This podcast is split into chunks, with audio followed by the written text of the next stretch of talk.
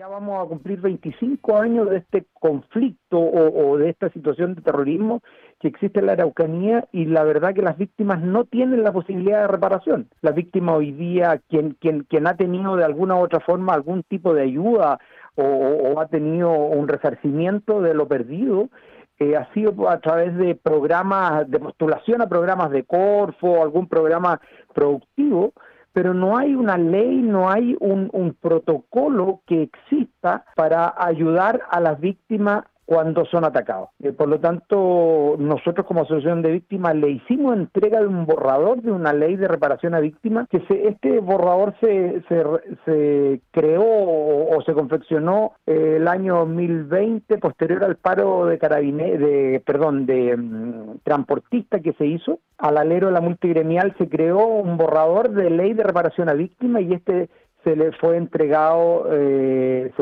al presidente el día jueves de la semana pasada. Alejo, ¿qué es lo que dice ese borrador? ¿Qué es lo que establece? ¿Va a haber una comisión que acredite que tal persona fue víctima de un atentado terrorista? Mira, primero hace un reconocimiento a las víctimas, clasifica a las víctimas conforme al hecho ocurrido y del segmento de que venga. Me refiero, si es un agricultor y se le quemó un galpón, eh, si es un agricultor y se le quemó un tractor, una herramienta de trabajo, una maquinaria de trabajo, si es un transportista, si es solamente un campesino que le quemaron la casa y no estaba dentro del área productiva, eh, etcétera, se clasifica a las víctimas en primer lugar y en segundo lugar se eh, efectivamente se le entrega o se le debiera entregar el apoyo que corresponde para resarcir lo, lo, lo el daño, digamos. Eso es básicamente lo que, lo que entrega esta ley de reparación a víctimas. ¿Se pide o se postula también a que estas víctimas tengan, por ejemplo, una pensión de gracia? Mira, te insisto, cada caso de las víctimas es distinto, porque tenemos personas eh, que son atacadas a los 25, 30 años, le quemaron el camión, pero gracias a Dios no sufre ningún, ningún tipo de, de secuela física, por lo tanto esa persona, si le reintegran un camión o le dejan pagar eh, o, deja de pagar las cuotas, etcétera, la persona puede seguir trabajando quizás de la misma forma que antes de ser víctima. Quizás lo digo yo porque hay un tema de reparación psicológica que, que ya es un tema que también lo quiero tocar más adelante, pero, pero básicamente eh, eh, a una persona de ese tipo, por eso y ahí es donde está el tema de la clasificación de las víctimas, es muy distinto si a una pareja de ancianos de, de 65, 70 años le queman la casa, eh, sin duda esa persona tiene que tener algún tipo de ayuda permanente en el tiempo hasta el día que, que, que fallezca, digamos. Eh, pero, pero, insisto, la ley clasifica a las víctimas y le entrega la ayuda conforme a, a las respectivas necesidades. Ahora, como te decía, hay un tema de eh, reparación psicológica que es lo más grave que hemos visto y que nadie ha, reparado en ello. El presidente de la República, tanto en su campaña como, como en sus primeros días de gobierno, siempre ha puesto mucha atención o énfasis en la salud mental de los chilenos. Resulta que la salud mental de las víctimas, al parecer, no les ha interesado tanto debido a que todavía no existe ninguna eh, reparación en ese sentido y es lo que le exigimos el día jueves. Sobre ese punto en particular, me imagino que hay muchas víctimas, muchas personas que se están costeando de manera personal, ¿cierto? Y familiar un tratamiento, ¿no? Sí, por supuesto. Bueno, hay ayudas también. Eh, eh, cada CAP, Centro de Ayuda a Víctimas de, que, que tienen la, las gobernaciones regionales, al igual que nuestra asociación de víctimas, prestamos ayuda en el apoyo psicológico. Nosotros como asociación de víctimas, lo que va del año, llevamos más de 393 sesiones con eh, víctimas.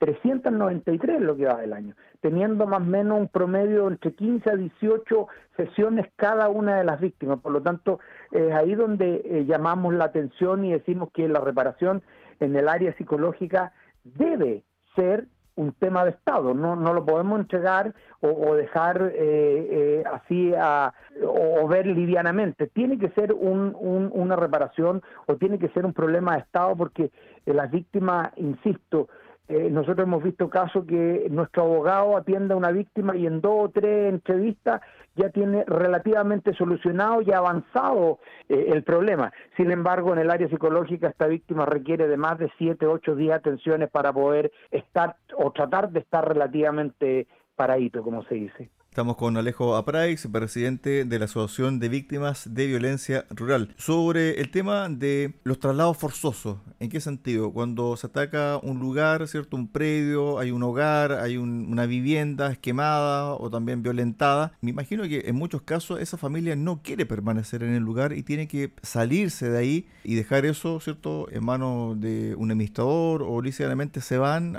para resguardar su vida. ¿Cuántos casos hay aproximadamente de Alejo? Mira, nosotros como asociación tenemos el orden de los 80 casos de ese tipo. Tenemos eh, el sector de la colonia Manuel Rodríguez de Alboyenco, donde a principios de año fue eh, cobardemente asesinado nuestro ex socio don Joel Ovalle, que en ese sector de Alboyenco, estamos hablando de la comuna Coyipulli, existe más de 30, 40 familias que fueron desplazadas de su hogar como te digo, don Joel Ovalle fue una de las personas, de las últimas personas que resistió pero pagó con su vida. Eso lisa y llanamente eh, es algo que no puede suceder.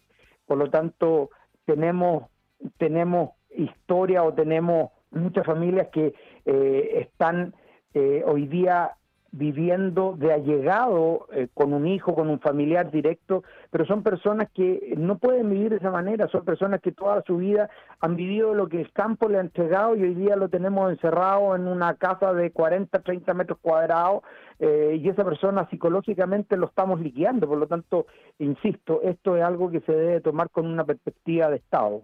Ahora bien, cuando el presidente dice que hay actos terroristas, eso da pie a un sinnúmero de conjeturas, de análisis, porque si bien es cierto, reconoce que hay algunos actos, voy a leer textual la cita para no equivocarme, dice lo siguiente, o dijo lo siguiente el presidente, yo no quiero entrar en una polémica semántica respecto a esto, creo que nos hace mucho daño, yo creo que en la región han habido actos de carácter terrorista y después dice que no se debe aplicar la ley esta porque es ineficaz. Entonces hay como una doble lectura y una contraposición finalmente. ¿Cómo, cómo se entendió esto que dijo el presidente Alejo? O sea, bueno, no nos olvidemos que el presidente cuando era parlamentario siempre se negó a reconocer que en la Araucanía existían eh, hechos terroristas. Eh, más aún, siempre votó las leyes que podía favorecer eh, o, o que podían ayudar a, poder solucionar en parte esta situación como la ley eh, de usurpaciones, la ley del robo de madera, siempre lo votó en contra, por lo tanto, ideológicamente sin duda eh, él tiene un conflicto tremendo. Ahora, en el programa del día de ayer en televisión el presidente reconoció que otra cosa es con guitarra. Yo creo que esas palabras son eh, lo que hoy día a él le está pesando.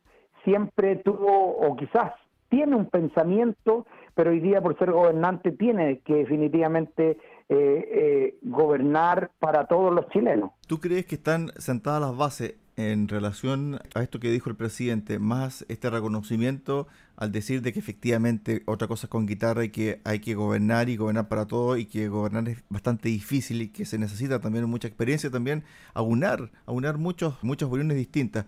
Pero en este caso en particular, cuando él dice que han habido actos terroristas, este es un buen pie para llegar a un consenso y atacar el problema de base, porque lo comentábamos la semana pasada con Pablo Urquizar, quien fuera coordinador de la macrozona sur durante el gobierno del presidente Piñera. Lo decíamos, aquí hay dos temas. Un tema que es el tema social, que es la reparación, ¿cierto? a ustedes las víctimas, también a las comunidades que han sido postergadas y muchas veces se le ha entregado a un número importante de familias muchos terrenos, muchos predios, muchas hectáreas, pero después los dejan abandonados. Entonces esos, esos predios quedan improductivos o a la familia les cuesta producir, como que no hay una asistencia constante. Y otra cosa en particular puntual es el ataque a los grupos terroristas.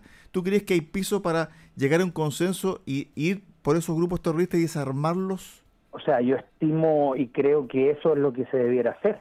Ahora, el cómo hacerlo es otra situación que que como Estado, el Estado de Chile está al debe eh, eh, en la macrozona sur eh, por muchos años. No nos olvidemos que este no es un tema de este gobierno, sino que es un problema de Estado de Chile y es el Estado el que tiene que buscar la forma de resolverlo.